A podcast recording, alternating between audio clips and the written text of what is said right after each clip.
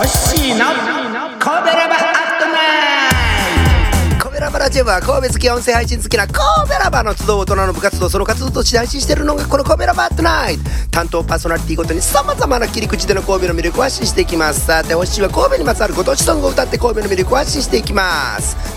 神戸に縁深い著名人を語り関連する歌を歌う企画の4回目。まずは著名人の先に神戸映画資料館を紹介します。長田区の二国沿いにあり映画フィルムを中心に関連する書籍ポスター機材などを収集保存公開する施設で2020年4月現在の資料しかないんですけれども収蔵するフィルムは1万8000本。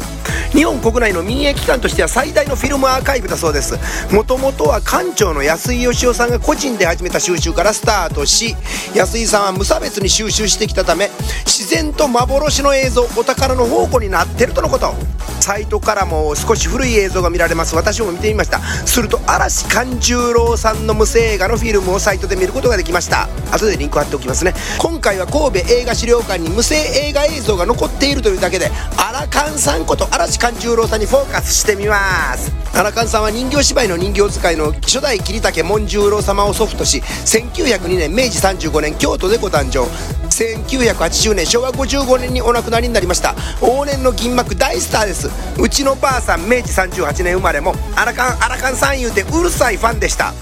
アラカンさん最初は歌舞伎役者さんから映画に移動。当たり役は鞍馬天狗。それから右門取り物控えのむっつり右門でした。アラカンさん歌舞伎役者時代は女方だったので映画チャンバラ時に着流しでも裾が乱れない美しいを盾をすることで有名です。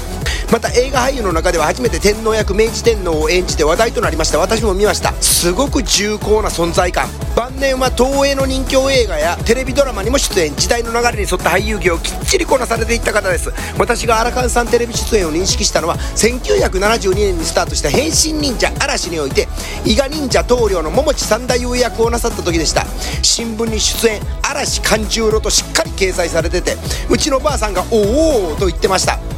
2627話でアラカンさん扮する桃地三太夫さんは西洋の妖怪スフィンクスに妖術をかけられ寝たきりになります。忍者大火巻きを盗みに来た別の西洋妖怪タランチュラ人間体にとどめを刺されそうになるも嵐がスフィンクスを間一髪で倒し妖術が解けた瞬間タランチュラ人間体の振り下ろす刃を右手でカーッと受け止め左手でタランチュラ人間体をガーッと張り倒すアラカンさんならではの体さばきを見せてくれてます。変身忍者嵐1972年当時私が住んでいた中部地方では UHF35 チャンネルでの放映。その頃 UHF コンバーターが普及していなくてうちの家でも UHF チャンネルを見ることができず石森章太郎ファンの私としては非常に悔しい思いをしました。しかし当時もはや特撮のドラマ内容ではなく歌を曲として把握することに特化していた私はきっちりテーマソングのレコードを買ってもらいオブリなど全部覚えたもんです。変身忍者嵐 OP の「嵐を叫べ」は菊池俊介先生の作編曲癖の光る作品です。でここからはポッドキャストには著作権関係で規制曲を流せません。CM と歌の歌詞はスタイフの私ホッシーチャンネルにお飛びくださいませ。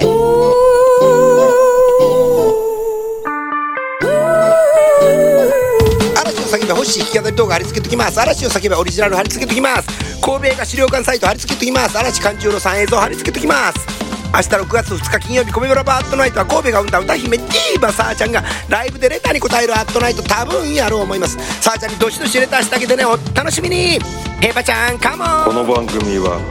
褒める文化を推進するトロフィーの毛利マークの提供でお送りしました。